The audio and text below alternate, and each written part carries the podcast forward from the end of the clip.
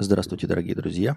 Здравствуйте, дорогие зрители. С вами вновь ежедневный подкаст Константина К. И я его ведущий Константинка. Продолжаем. На чем бишь мы остановились?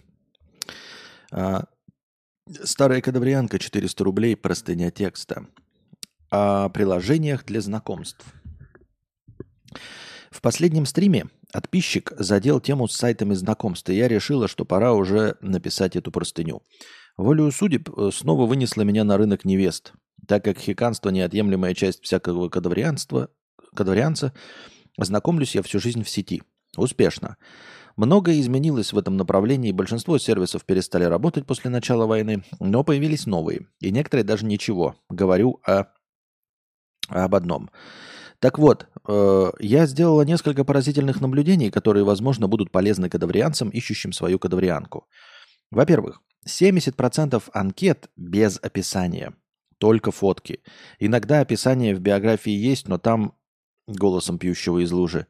«А это вообще кто-нибудь читает? Не знаю, что о себе сказать. Спрашивай. Все расскажу при общении и тому подобное. Плюс куча анкет, где тупо ссылка на запрещенный грамм или телегу. Сука, взрослый человек не может о себе двух слов связать. Серьезно? Как я должна понять, что ты не зетник, я вообще, э, а вообще луналикий кадаврианец, замначальника клуба «Центнер»? Как понять по твоей ущербной фотке, что ты интеллектуал и неофилософ? Второе. Из 30% анкет, где есть хоть какое-то описание, еще 70% следующего содержания. Как под копирку, процитирую из реальной анкеты. Она описывает большую часть анкет мужиков. Состав. Музыка 50%, мемы 25%, с тобой сделаю. Кино 20% и 5% э, э, ушлепства. И особенно одаренных, э, у особенно одаренных сразу шутки, цитирую. Мол, я тебе не пара, но и я тебе не Володенька. Чего? Какой Володенька? Что? В чем смысл? Третье.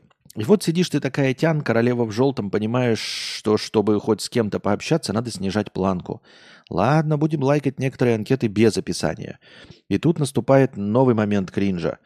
По какой-то неведомой причине 98% мужиков считают, что они офигительные шутники, талантливые стендаперы, юмористы, мемологи.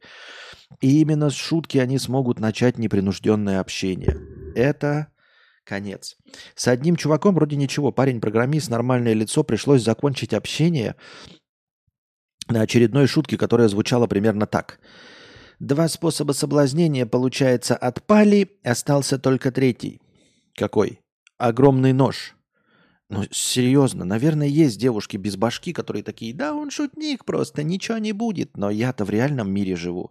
Шутка, шутка, а потом я лежу в подвале, прикованная к батарее. И потом эти люди приходят на стрим к кадавру и спрашивают, Костя, а как найти свою кадаврианку? Да блин, просто не будь Валдисом, просто выстави нормальную фотку, напиши, кто ты такой, и вуаля, тебе поставят сердечко, все просто. Вы, когда кино приходите выбирать, смотрите, смотрите, наверное, о чем оно. На постер, может, глянете. Жанр захотите узнать. Пойдете ли вы на фильм, у которого вместо постера фотка со съемочной площадки, где пьяный монтажер блюет фикус, а вместо аннотации «Сами посмотреть, не знаем, как описать». Это ж тупо, ну. Желаю всем кадаврианцам найти тян. Костя, хэштег Костя верни мат. Э, да ну, нет, это уже прошедший этап. Так вот, э, ну вот видите, э, человек с другой стороны, ну как с другой, тут у нас есть и женщины, наверное, которые тоже ищут себе мужчин. В любом случае, наверное, это универсальные такие. Хотя нет, наверное, не универсальные. Не универсальные. То есть нужна по мнению женщины, да, взгляд с другой стороны, нормальная фотография, да, без, э, как я понимаю, без изысканного юмора, типа «Ой, я скуф». Нет, вот ты такой, знаешь, блин, я прикольнусь, выложу фотку, как будто я скуф. Нет, ты просто скуф. А, я вас затроллировал, как будто я Скуф. Нет, ты не затроллировал, ты и есть Скуф. На этой фотографии Скуф, и никто тебя не будет лайкать. И, как видите, нормальное обычное описание, чтобы хотя бы понять, о чем человек. Ну и не стоит, наверное, как я понимаю, шутить э, стендап имени комедии, если ты не стендап имени комедии. Ну, если у тебя нет подтвержденного гонорара и выступления в стендап-клубах, то, возможно, ты не особенно искрометный юморист, например.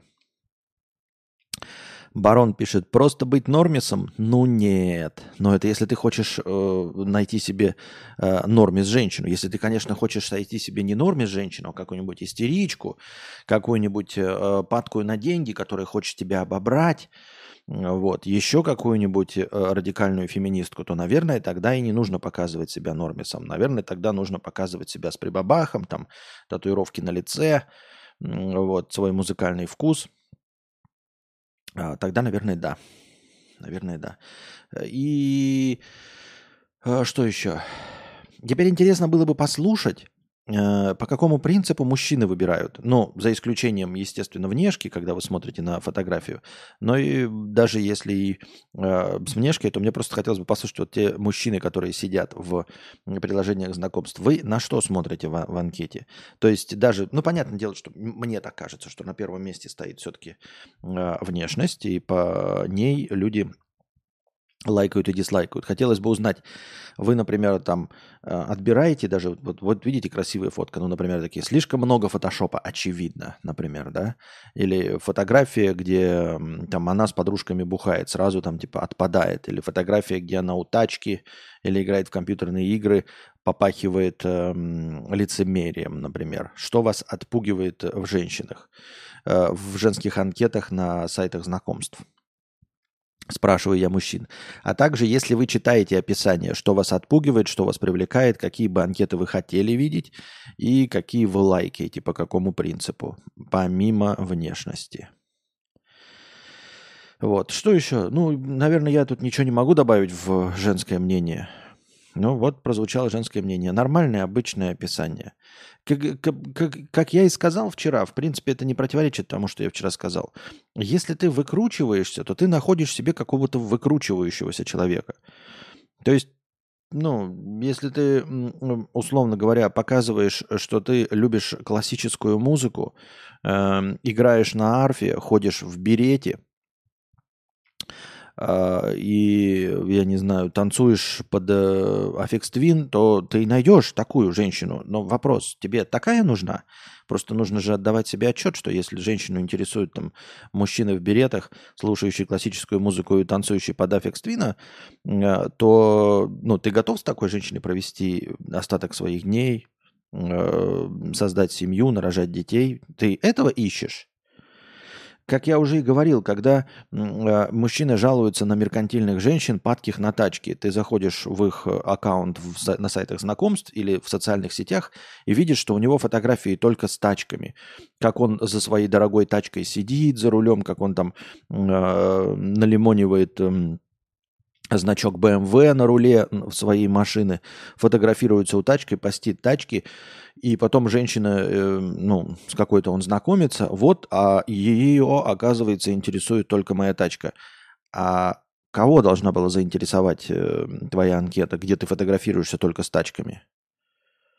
Кого она, ну, ты что ожидал, если ты показываешь, что основное твое достоинство тачка, то оценит это человек, который действительно ценит тачки, возможно, больше тебя. Разве это не звучит логично? Мне так кажется. Мне кажется, звучит логично. Соответственно, если ты э, шутник заводила балагур, как я уже сказал, выставляешь себя душой компании, юмористом, что ты играешь в музыкальных группах, э, ходишь по клубам и танцуешь, и какая-то женщина тебе э, там матч делает, и вы с ней переписываетесь, там общаетесь, ходите на свидание, а потом оказывается, что она любит ходить по клубам, по музыкальным концертам, совсем не домоседка, э, у нее куча друзей мужчин – а какую женщину, по-твоему, должен был, должна была привлечь твоя анкета, где говорится, что ты басист в группе, что ты ходишь по клубам, что ты постоянно на кураже, стендап и фотографируешься все время с коктейлями? Какую ты хотел тогда привлечь? Может, нужно э, выставлять такую анкету, нужно выставлять и выбирать свои анкетные данные, исходя из того, кого ты конкретно хочешь найти. Мне это кажется последовательным. Хотя кто я такой, чтобы судить о человеческой последовательности? Френдли Тарт пишет, я смотрю на фотки и описание. Если описания нет, не лайкаю в большинстве случаев. А так люблю хикушек, домоседок, э, наркоманок, шизушек. Но таких мало на вес золота. Разве? А мне кажется, что это такая модная тенденция, мне почему-то кажется, среди молодежи. Я вот, правда, не сижу нигде, но мне почему-то вот в ТикТоках и всем кажется, что это настолько модно, что все сыкухи, начиная от 16 до 25, э, корчат из себя хихушек, домоседок, наркоманок, шазушек. Это как это? Альтушку, альтушек из госуслуг. Нет?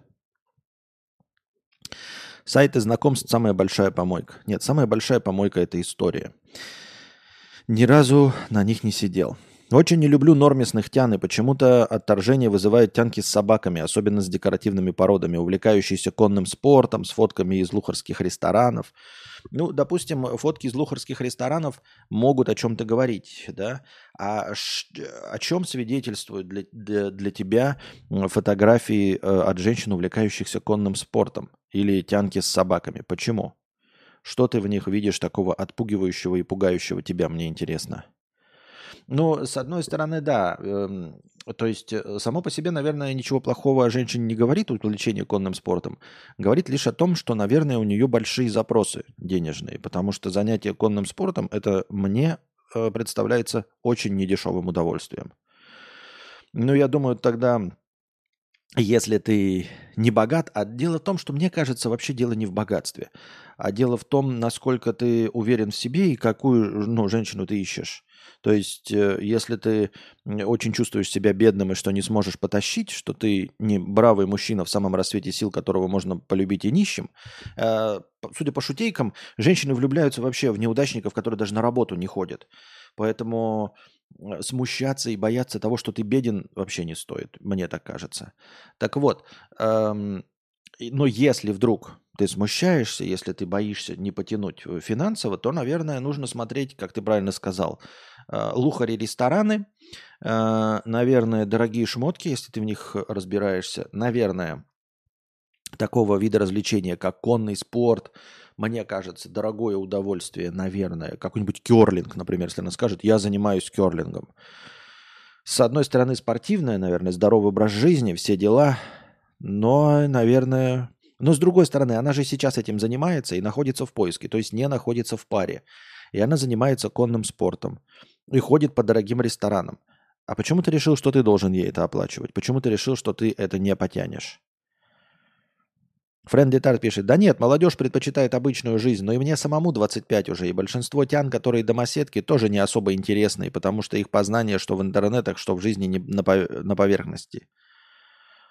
Так а как ты тогда? Подожди. Так может ты разберешься с тем, что ты хочешь, Френдли Тарт? Получается, что ты хочешь одновременно как бы хикушку, домоседку, наркоманку, шизушку, но такой, но она же будет шизушка, домоседка, наркоманка, хикушка. Да, так и получается. Так и получается. Наверное, она не будет особенно веселым собеседником – Наверное, у нее не будет широкий кругозор и умение общаться и рассказывать какие-то интересные вещи, потому что она домоседка. Потому что ее не интересуют большие компании. Соответственно, она, наверное, не умеет общаться в больших компаниях. И, наверное, не способна заинтересовать большое количество людей. Не то чтобы не способна, она этого не хочет. Она выбирает быть домоседкой, и ей нужен какой-то вот напарник.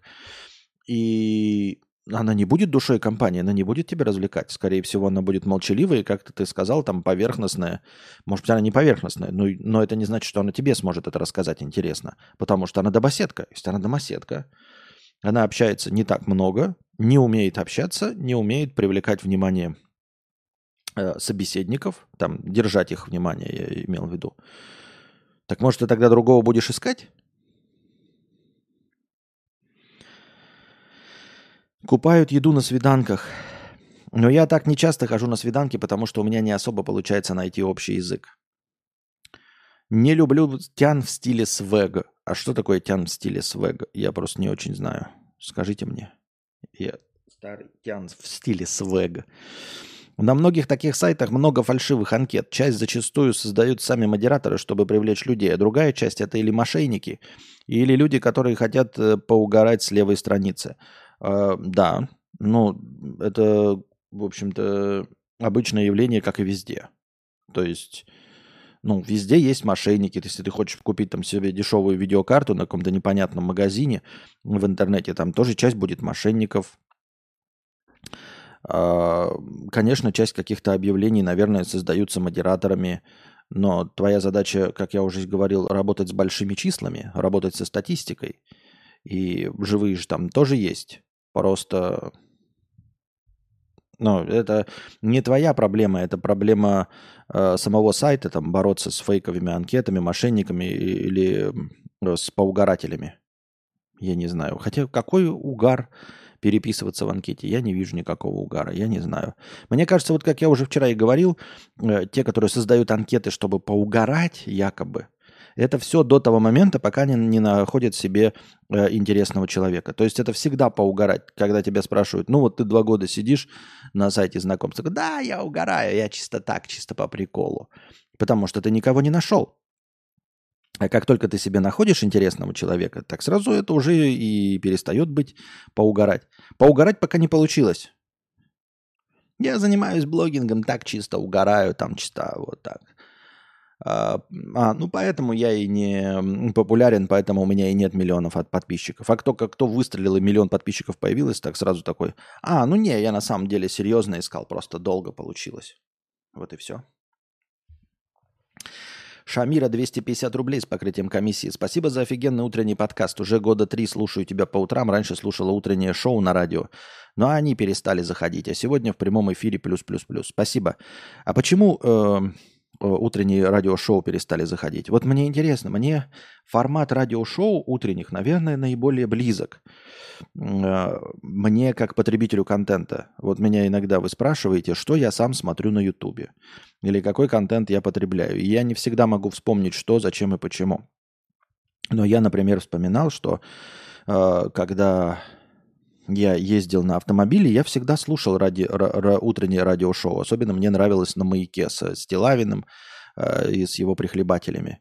Там кто там, Тим Кирби или как-то еще, ну и вот его все там да, друзья, товарищи.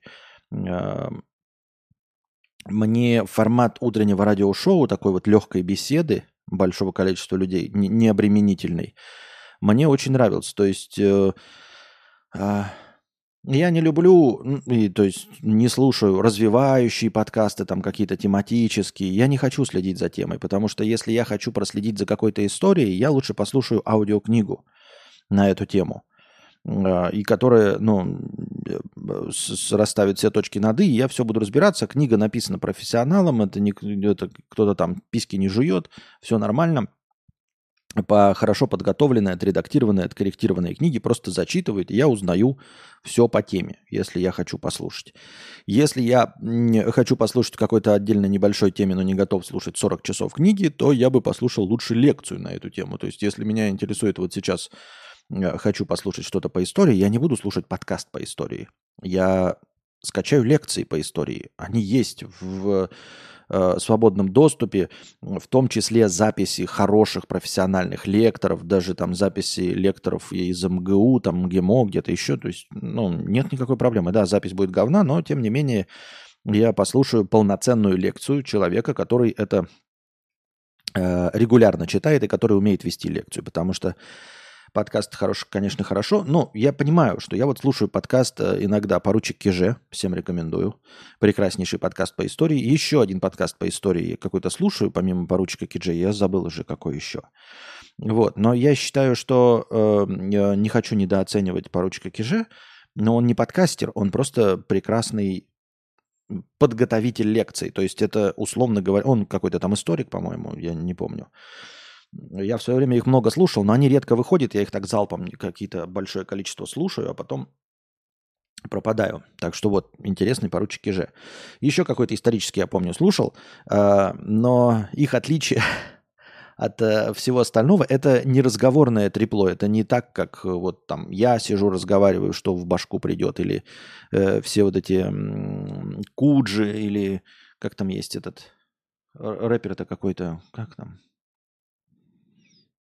Забыл. Я забыл. Ну вот, то есть я ценю в подкастерах то, что делает их не подкастерами. То есть это скорее лекции человека, который не ведет лекции, но назвал свое, свою деятельность подкастами. Таким образом. А если мы говорим э, о именно разговорных шоу, просто на широкий кругозор, то тогда вот как раз утренние радиошоу. Они там что-то 20 минут лясы поточили, посмеялись, по поверхности захватили пару фактов, какого-то гостя пригласили, э, с ним вместе посмеялись, ничего не узнали. Кидже прям очень серьезно. Ну так я говорю, это как лекции по истории, прекрасен. Э, но это не подкаст. И вот утренние радиошоу. Я почему спрашиваю, а чем вас не устроили утренние радиошоу? Почему они перестали заходить? Почему могут перестать заходить утренние шоу, которые абсолютно легковесны, которые в любой момент можно продолжить слушать? Костя, когда 2К подкаст? Не знаю. Случился ахтунг в бизнесе, не могу, отдыхая ночью, заснуть. Тревога захватила все. Есть таблеточки рядом, атаракс стоит принять, чтобы не чувствовать тревогу, иначе пипец. Я не знаю, я не советую и не могу советовать, и э, не рекомендую слушать людей, которые в интернете посоветовали бы тебе принять таблетки. Потому что мы не лицензированные врачи. Мы не можем рекомендовать никакую химию, никакие препараты, никакие таблетки мы можем только давать советы обратиться к настоящим врачам. И это не потому, что это там законом как-то запрещено. Это закон никак не регулирует, по-моему, на данный момент. Это можно там э, за пропаганду, там, где может штраф прилететь, там еще за какие-то слова может штраф прилететь. Но за счет того, чтобы там, типа, рекомендовать пить таблетки, ничего не прилетит. Я считаю, что это по-человечески неправильно. А, не то, что, конечно, есть плохие врачи, конечно, интернет может там справиться, но ты должен взять на себя ответственность за это сам. Поэтому я не буду рекомендовать тебе принимать никакие таблетки, ничего подобного. Обращайся к специалистам. Кто я такой, чтобы говорить тебе принять таблетки или не принять таблетки? Я ничего в этом не понимаю. Но если ты испытываешь постоянный стресс, то нужно обратиться за помощью вот. Ну, можно, конечно, саму как-то снизить стресс, если ты знаешь, как стресс у тебя снижается. Там, я не знаю, какой-нибудь э, тяжелая атлетика или эм, э, путешествие куда-нибудь, может быть, э, просто отпуск. А, но если стресс как-то никуда не уходит, хотя обстоятельства на работе меняются, вроде бы и когда-то легче, когда-то потяжелее, а ты все равно испытываешь стресс и все равно не можешь уснуть, то нужно сходить к психотерапевту. Любитель пончиков, 15 долларов, спасибо большое за покрытие комиссии. Не всегда получается донатить, когда идет стрим или в начале. Захожу, когда получается. Ну, так я точности так же веду стримы, когда получается. То есть вот идет стрим, я же не могу там тоже, ну, ждать, когда кто-то придет, задонатит или нет. Поэтому есть счетчик, счетчик просто он такой информационный. Закончился стрим, ну, получается, закончился. Получается, если хочешь, донатишь в межподкасте. Нет, нет. Вот ты говоришь, я не могу попасть на стрим. Так и я не могу на тебя попасть, правильно? Я ж не могу тоже подстроить под тебя график, потому что я не знаю, какой у тебя график, когда ты придешь. И когда мне стоит рассчитывать. Я, может быть, ты же сказал, там в 2 часа ночи приду, я такой, ну ладно, за, начну за полчаса до двух часов ночи, как раз настроение будет падать, и ты тут придешь. Так что мы здесь абсолютно в равных с тобой э, позициях. Костя, а тебе нравится мода на подстреленные широкие штаны среди молодежи? Не очень понимаю, что такое подстреленные широкие штаны среди молодежи, потому что есть подозрение, что эта мода не универсальна, и то, что ты видишь где-нибудь в России, в Москве, это не значит, что я здесь это вижу. Это не универсальная мода. И поскольку я в России не был уже больше года, поэтому я просто не видел этого. А может и видел, но оно не настолько распространено здесь, поэтому оно не мозолит мне глаза, и я не заметил. А мода на самом деле везде разная. Несмотря на то, что вроде бы все в рот американцам заглядываем, читаем журналы э, с модой, ну, условно, из Франции. Вроде бы все на одно и то же ориентируемся. Вроде бы все, все одну и ту же рекламу этих брендов смотрим. Вроде бы китайцы делают э, копии известных брендовых вещей. И вроде бы мир в этом плане должен быть довольно... Э, единым по вкусу, а получается, что нифига не так. Получается, нифига не так. э, посмотришь на какие-нибудь ролики, вот это, где загнивающую Америку показывают, я без шуток, когда показывают вот э, именно уличную съемку Америки, не журналистские, а когда, знаете, там типа, ну вот как Посмотрите, какой ужас Нью-Йорка, когда показывают бомжатники. Там обычно просто идет человек, он ничего не рассказывает, он не модный подкаст идет, он просто показывает вот ужасы Америки. Ну, под ужасами он понимает бомжей, там, наркоманов, мусор, крысы, все вот это. Но в кадр-то попадают и обычные люди, идущие. И, и обычные школьники, идущие какие-нибудь. И вот все видосы, которые мы раньше смотрели, помните, с путешествиями по городам. Когда ты пишешь название большого города или небольшого, просто известного города, пишешь 4К, и, например, там walk-through, да, ну там типа прогулка через. И там 20-минутный видос, где человек э, с камерой, с хорошим стабилизатором просто идет по центру города и показывает людей. И обращаешь внимание, что, ну вот, скажем, в Америке люди сейчас одеты совсем не так, как я э, видел в центре. И мода не совпадает, то есть нет, нет таких вот общих тенденций, как вот, например, когда там, я не знаю, в начале 20 века были модные штаны-бриджи у женщин, у, девушек. Вот все ходили вот в этих бриджах. Я в этот момент не мог посмотреть на Америку и сравнить, но казалось, что оно там везде так. А есть подозрение, что в других местах совершенно не так. То есть это не универсальная мода. Это нельзя сказать, что если ты оделся по последней московской моде, э, то ты не будешь э, выглядеть необычно в каком-нибудь Стокгольме, Париже, Лондоне. Это неплохо. Нет, ты не выглядишь хуже, ты не выглядишь как колхоз, просто по-другому. Равно как и наоборот. Модно одетая по лондонским меркам FIFA э, будет выглядеть необычно и по-колхозному в Москве и в Санкт-Петербурге. Так что мода, э, как, как я уже сказал, казалось бы, должна была быть универсальным мерилом везде, да, она не подчиняется ничему. И мы смотрим одних и тех же музыкантов, э, смотрим одни и те же показы мод, покупаем на, на, в Китае все копии одних и тех же марок, а все равно получаются все время разные у всех луки. Я не знаю, как так получается. Поэтому... Поэтому нет. Не видел. Не видел я таких штанов. Может, и видел, но не очень понимаю, о чем идет речь. Так, Атаракс выписал врач по рецепту, просто я не прибегал давно к ним. Ну, если врач выписал, доверяй мнению врача. Что я могу сказать? Врач на то и врач, чтобы доверять его мнению. А иначе зачем бы врач тебе нужен был?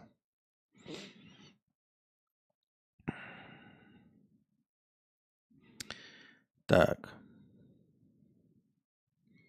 Атаракс это же плацебо, по крайней мере, на меня особо не действует. Понятно. У нас тут в загнивающем США все, все просто и без вкуса. Тут все просто по-колхозному. Ну, как бы, понимаешь, я вот это заметил, но мне кажется, что это не по-колхозному. Это, мне кажется, более разнообразно и свободно в этом плане. Я ни в коем случае не хочу сказать, там, что у кого-то где-то неправильно.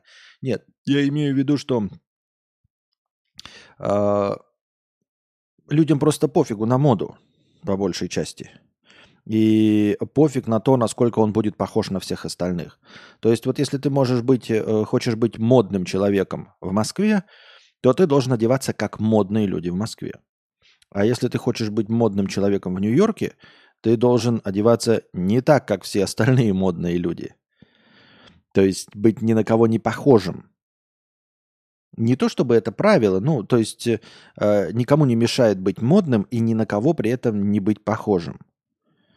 Э, в э, Пиндостане. А в Москве, если ты хочешь быть модным, то тебе нужно одевать то, что вот сейчас модно. Там носить эти торговые марки, которые у всех модные. Потому что если ты даже наденешь какую-то дорогую одежду, но, например, там, я не знаю, шмотки, э, потому что ну, все дорогие одежды это не те же марки же, правильно? Но возьмем, например, сшитые под заказ шмотки. Если ты наденешь эти сшитые под заказ шмотки, которые будут тебе по фигуре все прекрасно, но ты не будешь слыть модником в Москве, потому что у тебя не будет красивых лейблов, ты не будешь ходить в том же самом, что и все остальные. Да, с маленькими вариациями, но в том же самом, что и все остальные. Одни и те же модные тенденции. А, в Америке ты можешь быть а, модной реднечкой, например, да? А, но у нас же не бывает, у нас нет колхозного. Колхозный шик – это у нас всегда э, с э, негативным оттенком. У нас не бывает модных колхозниц, правильно? Модный колхозниц это плохо. А у них вот человек варится в своем колхозе. Ну, то есть увлекается вот это Родео, смотрит э, Наскар и считает, что Наскар это величайший в виде спорта, самый известный. А вот. Э, величайшая музыкантка в мире это Тейлор Свифт. Э, и ходит в этой в своей шляпе, дорогущей за 3,5 тысячи долларов. И она модная, да, она в, в своей этой. Кто-то там вот все в рэперских одеждах, вот этих в обосранных штанах до сих пор ходит, ходит модные. А есть модные люди, ходят в итальянских костюмах и тоже модные. Но эти люди абсолютно друг на друга не похожи. Вот, и в сравнении друг с другом, каждый из них, ну, другие выглядят абсолютно безвкусными. Таким вот образом. Шоу «Дымоход» яркий тому пример. Ну, что все одинаковые. По-моему, это как раз пример того, что все одинаковые. В Москве в плане одежды вообще ничем никого не удивишь. Люди абсолютно раскрепощены в плане одежды и не боятся экспериментировать с внешним видом. Ой, нет, нет, нет, нет, Саймон, нет.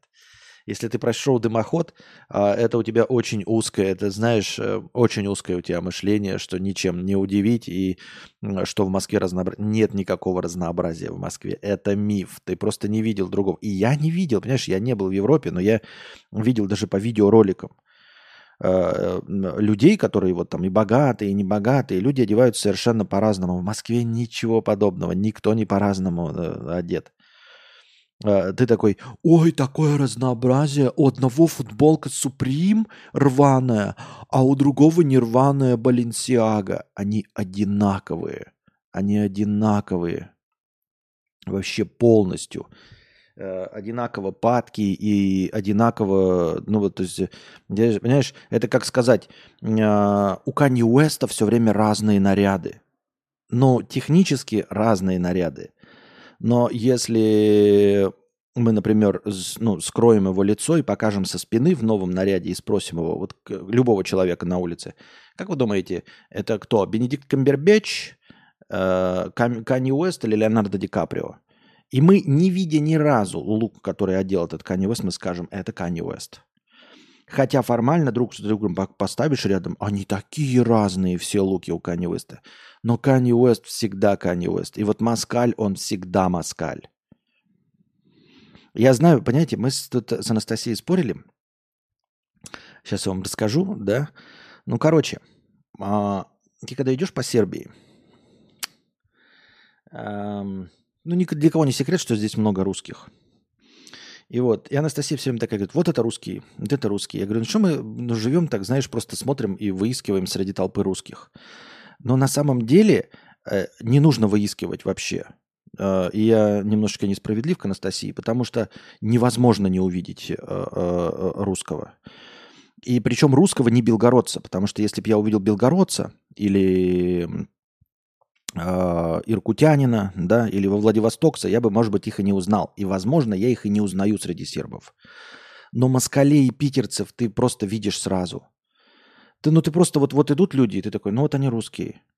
И я не говорю, и мы идем, да, вот так я говорю Анастасии, давай не будем обращать внимание на людей и выяснять, то русские или нет, да.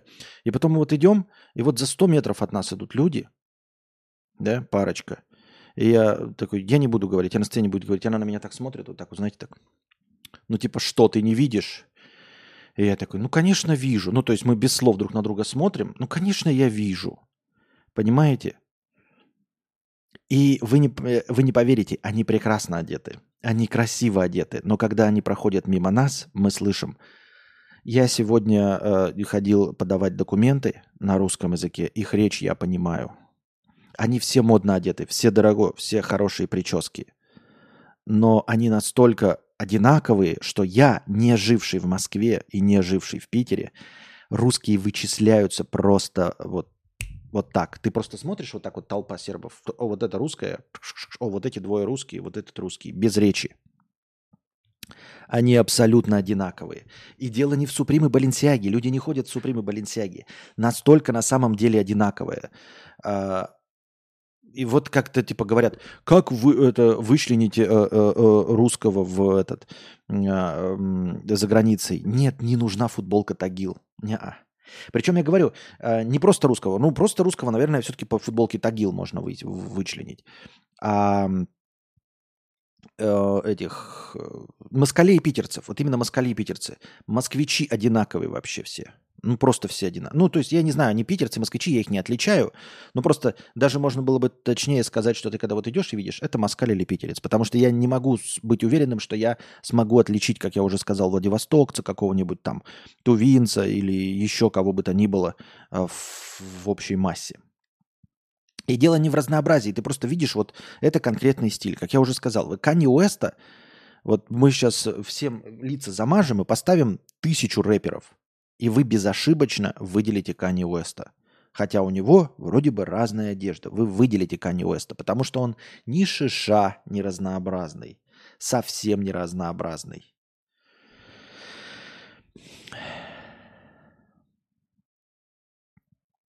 А, я тоже при минус 20 шапку ношу, но в Москве полно молодежи, которые при такой температуре ходят без шапки, в легкой ветровке с короткими штанишками.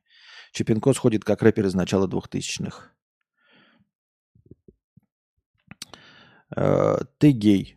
Э, спрашивает. Нет. В США еще все модники э, в автомобилях сидят. Тут машина – это одежда, если не больше, если не брать большие города. Вон как. Если оленем человека Володинки, то сразу будет понятно, что это Константин. Видимо, оденем человека Володинки, сразу понятно, что это Константин, да. Я москвич, но когда из своего района приезжаю в центр, то чувствую, что одет как бичара.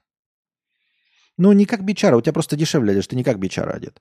Не, я не про Суприм Баленсиагу, а в целом одни идут как готы одет, тут же другие в одежде, как будто с какого-то парижского дефиле только сошел, а некоторые вообще одеты как группа КИС. Так вот, ты понимаешь, я тебе про что и говорю. Э, это не будут э, готы, которые вот в Америке готы.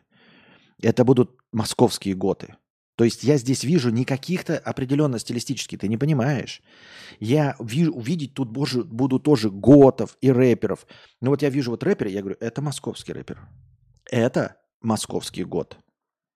Это из парижского дефиле прямо из Москвы не, ну, может быть, из других городов я никого не отличу. Какой из них из Стокгольма, кто из них из Берлина, кто из них с Лондона, это я не отличу. Но и среди них всех, среди всех рэперов я тебе покажу московского рэпера. Среди всех готов я тебе поможу, покажу московского э, гота. Есть определенный уровень комплексов, Саймон. Понимаешь? Посмотри эм, американских готов. Понимаешь, у нас э, человек, который э, захочет на себя одеть готическую одежду, да, вот и в год она красится, это человек, э, который будет очень похож на гота, которого покажет тебе нейросеть. То есть э, человек не станет готом, если он сомневается в своей внешности. Понимаешь?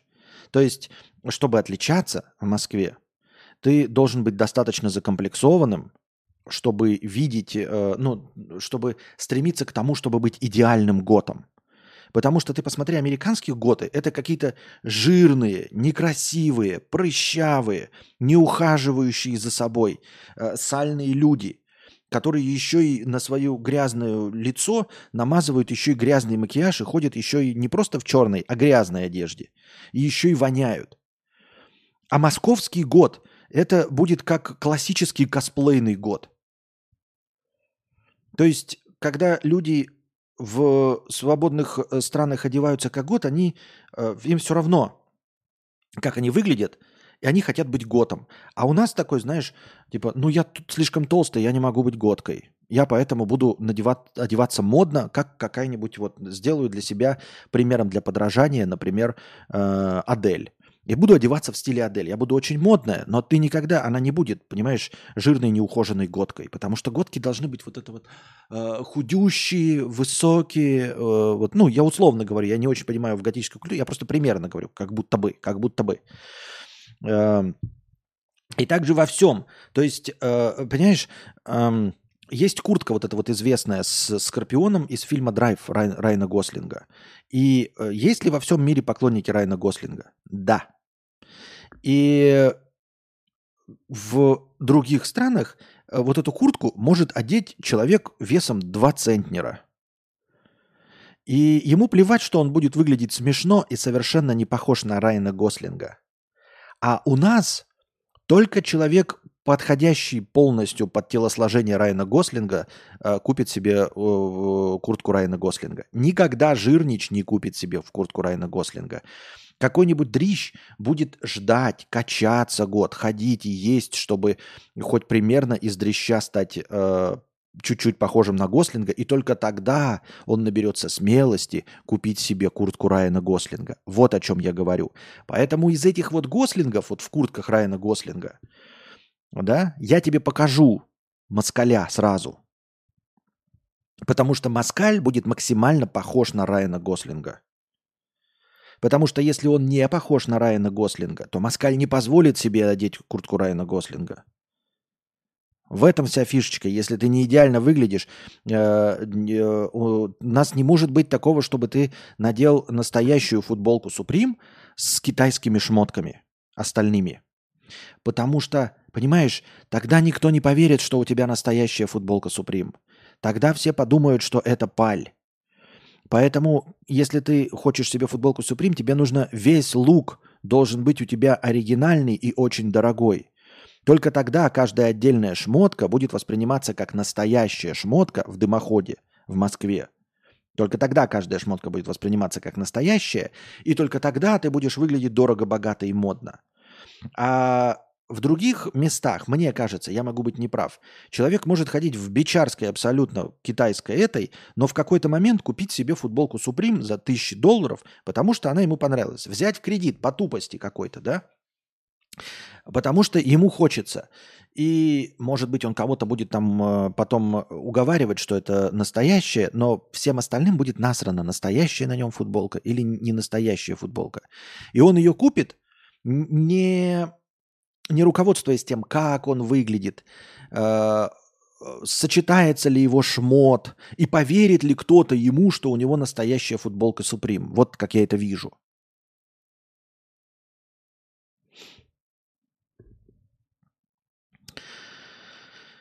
Я знаю, Кость, что ты жил в Москве, пока учился, но за последние годы ситуация с внешним видом сильно поменялась. Пожалуй, соглашусь, Саймон. Пожалуй, соглашусь. Хорошо. Москов... Э, Моско... Московская барыня. Все очень отличаются. У всех очень оригинальный вид на одежду. Вот. А я просто случайным образом, как дурачок, могу показать тебе русского в толпе сербов. Наверное, у меня какое-то магическое знание. Наверное, я знаток моды. Возможно, я историк моды. Ведь я же сам модный чувак. И видно же по мне, что я модный чувак. Наверное, я в моде, в одежде, в стиле. Что-то понимаю. Если я могу просто вот так вот в толпе указать на человека и сказать, что он москаль или питерец, наверное, Наверное, это благодаря моему мастерству понимания человеческого стиля. Так. Я, кстати, один раз тоже снялся в шоу «Дымоход», но только в качестве гостя, у которого надо угадать стоимость шмота. Понятно. Хочу простыню на тему космоса закинуть, но ее писать минут 20. Кто хочет послушать? Интересно, ты так говоришь, кто же знает, какого качества у тебя будет твоя простыня? Никто же не знает.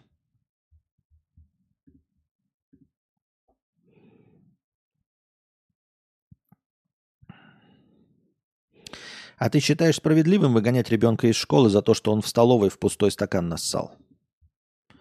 Если вот как ты это прочитал без контекста, то нет. Я специально делаю пометку без контекста, потому что э, я отвечаю на твой вопрос, конкретно заданный. Потому что я не знаю ситуации и не знаю, о чем ты вообще говоришь. Но если ребенок просто нассал э, в стакан пустой, ну, наверное, пожурить какой-нибудь там выговор и все. Просто сейчас окажется, что это история про какого-нибудь фашиста, который там э, зиговал, со свастиками на лбу ходит, и еще и нассал в стакан. И его выгнали как будто бы за стакан.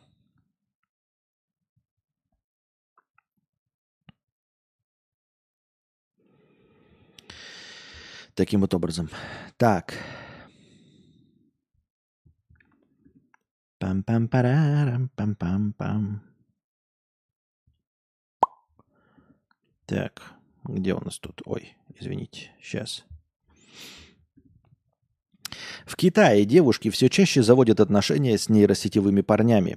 Там набирает популярность бесплатный чат-бот Glow. Девушки сами создают себе личности парней, мечты и проводят много времени общаясь с ними. В приложении OneTalk уже есть сотни образов, с которыми можно завести отношения, от принцев до самураев. Судя по отзывам девушек, и, и, и бойфренды лучше, чем настоящие мужчины. Понятно. Хотя, казалось бы, в Китае, да? В Китае уж каких мужчин только нет, потому что у них же еще и, типа, ну, как-то мужчин больше, чем женщин, казалось бы, на любой вкус. И тем не менее, они предпочитают искусственный интеллект. Это ж насколько мужчины не стараются, если при их избытке, избытке, женщины предпочитают искусственный интеллект. Список студенток-девственниц появился в чате Казахского национального университета.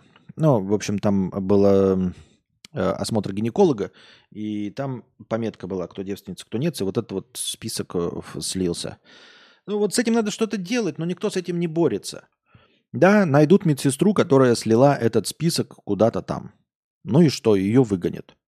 Это разве большая потеря для нее? Это все равно как, э, я не знаю, сломать кофеварку, будучи, ну, дорогую кофеварку, работая баристой.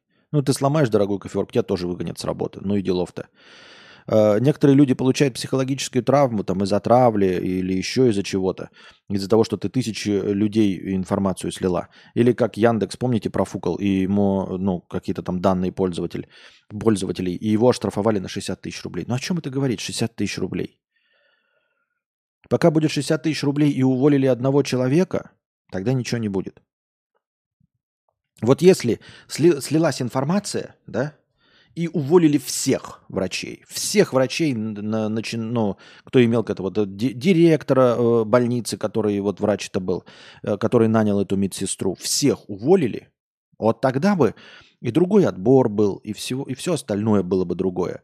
Но это тоже нереализуемо, потому что можно долго отбирать, но кого, кто пойдет в медсестры за маленькую зарплату? Если бы речь шла о том, что э, директор больницы получает Э, в год 22 миллиона рублей. Врачи получают тоже десятками 12 миллионов рублей. 12 миллионов рублей в год получают, ну, миллион в месяц. Вот, медсестры получают по 250 тысяч, тогда можно сидеть и проводить э, тестирование в 4 этапа, э, на полиграфе проверять и все остальное. А так, конечно, это хороший способ. Да, давайте всех уволим в наказание. Вот такая принудительная показательная порка э, за слив персональных данных. Ну и кто пойдет на их место? Понимаете, это же тут нечестный рынок, их место никто не займет. Потому что все-таки другие люди. Ну, а зачем я пойду, чтобы потерять работу в случае, если какая-то медсестричка э, сольет данные на место нового директора? Зачем? По-любому сольет. А я не могу выбрать каких-то хороших людей, потому что все они получают 20 тысяч. Я не знаю, как в Казахстане, если честно. Я просто так условно говорю.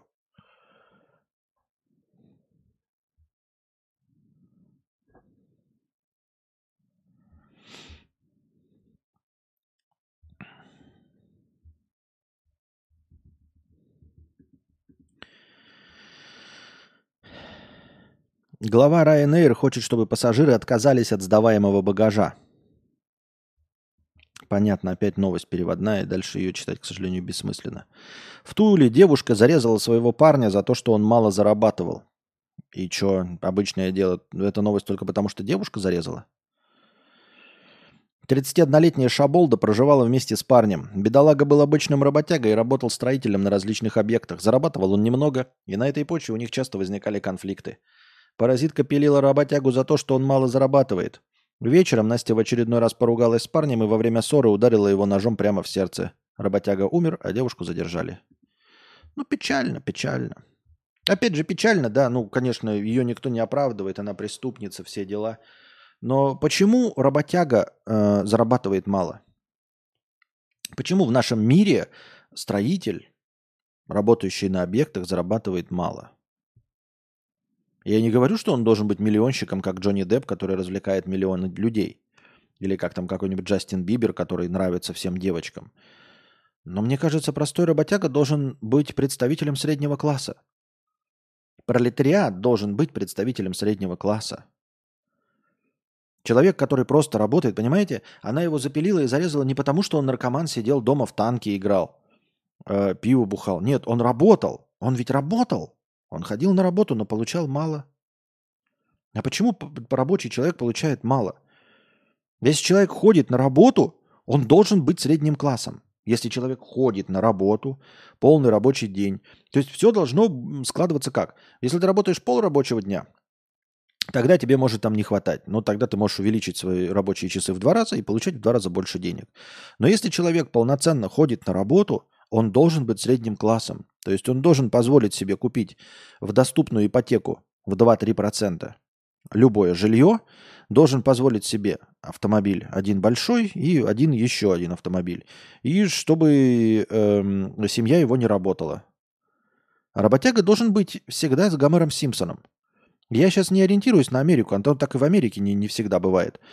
Э, я ориентируюсь конкретно на мультик. Вот что должно быть работяга. Работяга должен быть как э, женатый с детьми. Продавец обуви должен, э, может быть, и ныть, но иметь двухэтажный дом, жену, которая не работает, и двух детей, которые не работают. Вот что такое должен быть средний класс. Это должен быть простой работяга, ходящий каждый день на работу.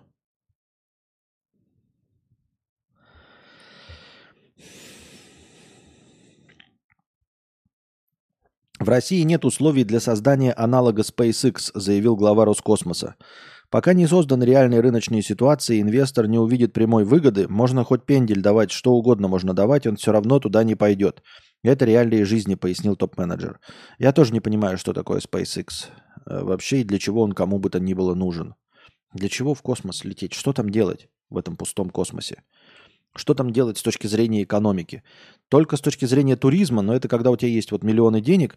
Сегодня с Анастасией обсуждали, что вот некоторые мне бизнес-идеи вообще принципиально с самого начала непонятны.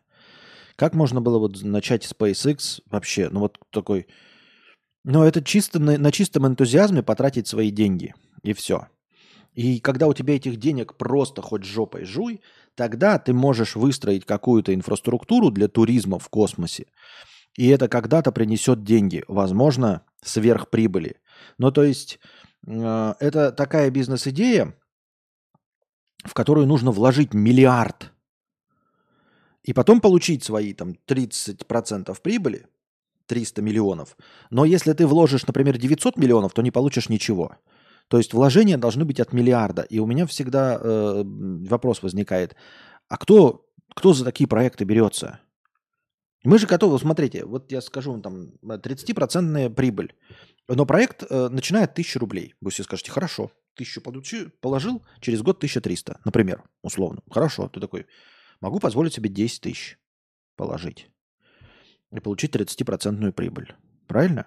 У кого-то из вас есть 100 тысяч, вот такие, 100 тысяч положил, 130 через год получил. Прекрасно, все хорошо. А если я вам скажу, что это прибыль, но только если вы вложите миллиард. У вас нет этого миллиарда. А если есть миллиард, вы предпочтете во что-то другое его вложить. Я так думаю, мне так кажется. И вот такие вот проекты, как SpaceX, которые э, ну, ничего не приносят, это просто нужно быть большим фанатом космоса. А так для чего? Я не вижу никакой перспективы. То есть, будь я президентом, например, любой страны, я бы закрыл космическую программу и никогда этим не занимался. Есть подозрение, что вот мне просто интересно, сколько денег на космическую программу тратит Норвегия. Э, где самые счастливые жители, э, у которых куча денег с нефти, которые куда-то их откладывают. Мне интересно, сколько денег они тратят на космос. Сколько денег натратят на космос Объединенные Арабские Эмираты, например. Сколько Финляндия тратит на космос, Бельгия, Швейцария сколько тратит на космос. Мне вот это интересно. Как это вообще хоть куда-нибудь, что-нибудь, для кого это вообще может радовать космос? покорение космоса. Для чего оно может быть? Не понимаю. Глядя на современную гонку вооружений и то, какие деньги туда вливаются, то вклад в развитие космоса туризма выглядит не так уж не. По сравнению с войной, да. Не, ну тогда можно сказать, понимаешь, э, это, вот отвратительный наш мир на самом деле, Лейн Рейн. Ты абсолютно прав.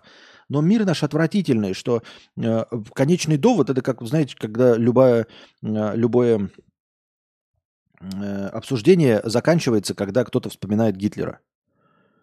Вот, просто говорили, Гитлер плохой, мы осуждаем со всех сторон. Но вот, ну, понимаете, как только дошли до слова Гитлер, все, на этом нужно заканчивать. Дальше уже ничего конструктивного не будет. Осуждаем со всех сторон.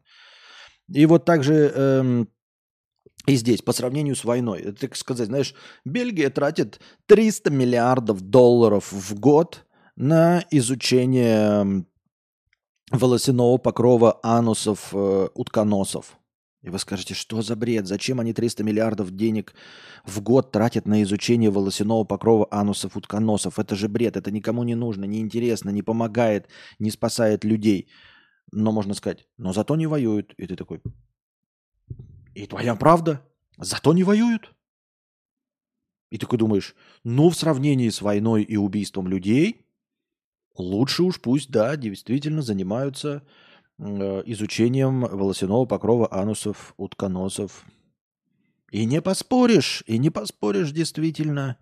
В сравнении с... Да, если выбирать войну или космос, тогда давайте все деньги в космос. Давайте летать на Луну, на Марс, к Солнцу, давайте построим сферу Дайсона, давайте придумать лазерные пушки против комет, против несуществующих инопланетян, давайте все деньги туда отдадим. Если такой выбор, если так ставим вопрос, тогда давайте да.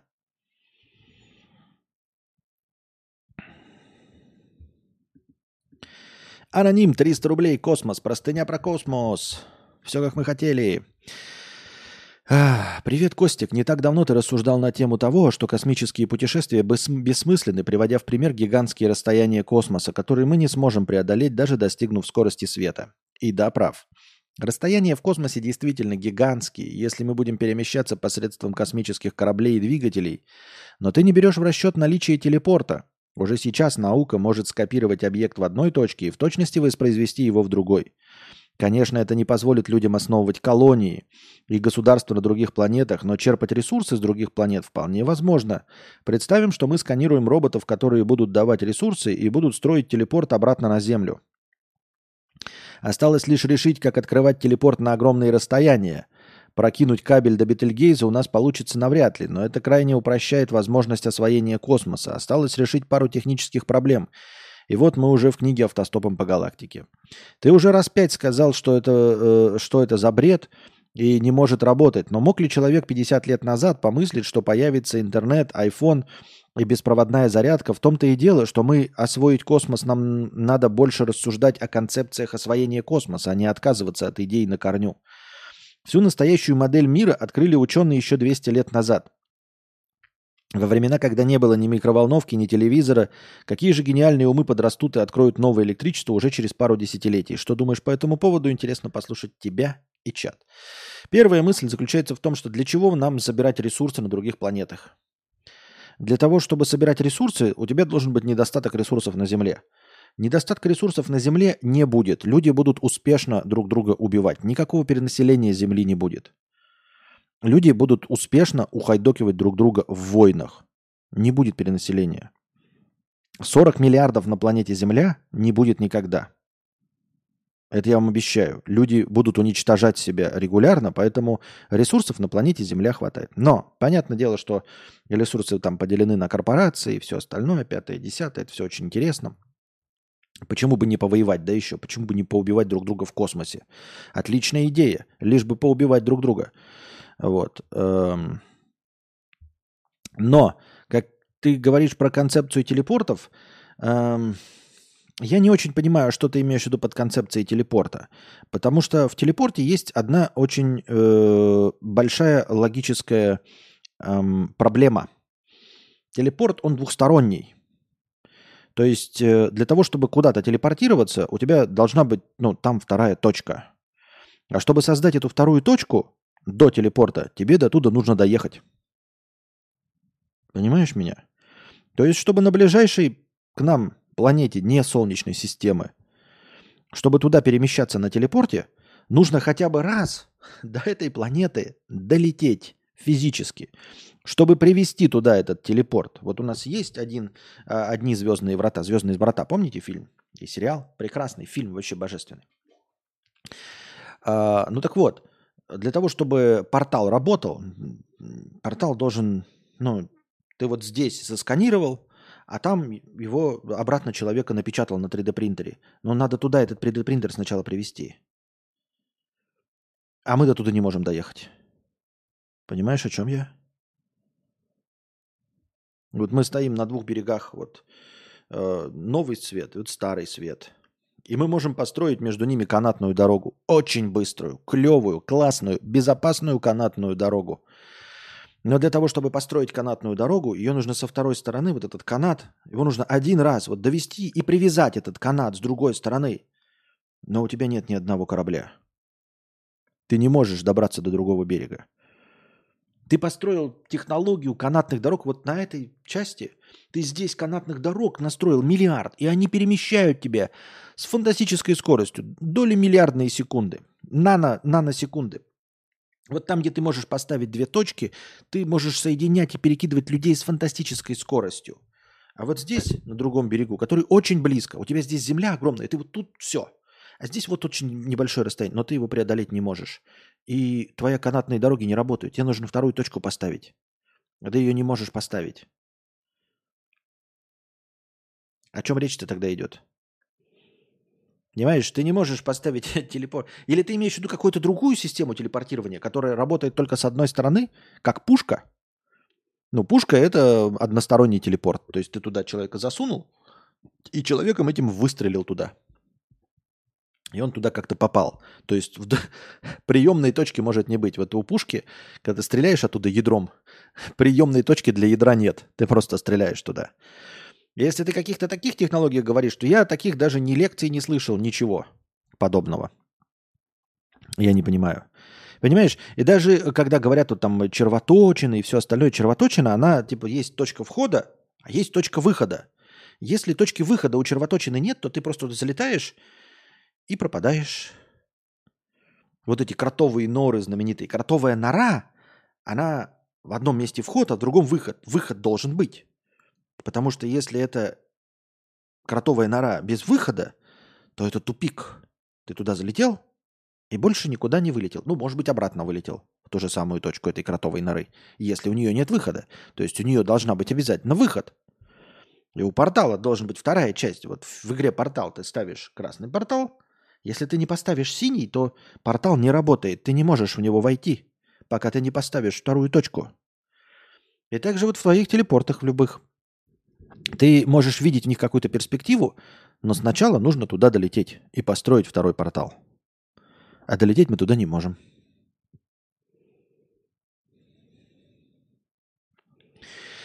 Так может, если появится новая территория для заселения на других планетах, то и на Земле прекратятся территориальные споры? А ты смешной, Саймон. Это ты мне говорил, да, про, про, про шоу-то, да? Про дымоход и про разнообразных в Москве. А, понятно. Да. Конечно, территориальные споры сразу прекратятся. Ведь люди убивают друг друга за территории. Только за территории. Ведь территории на планете Земля не хватает. Понятно. Наверное, соглашусь с тобой, Саймон. Мне тут нечем бить твою козырную карту. Нечем, ничего сказать не могу. Че, дорогие друзья, опять закончили, да? Ну, сегодня мы поздновато что-то начали, конечно, поздновато. Ну, как поздновато, ребят? Вы что-то отвыкли э, от э, ночных стримов. Что это такое? Почему отвыкли, а? Непонятно. Давайте-ка. Держитесь там. Давайте донатьте в межподкасте. Если донатите в межподкасте посреди ночи, может, еще и утренний начнем. Но это если прям накидаете что-то интересное, хорошее. А так ждите следующего выпуска. Надеюсь, вам понравился сегодняшний подкаст. Пока держитесь там. Вам всего доброго, хорошего настроения и здоровья.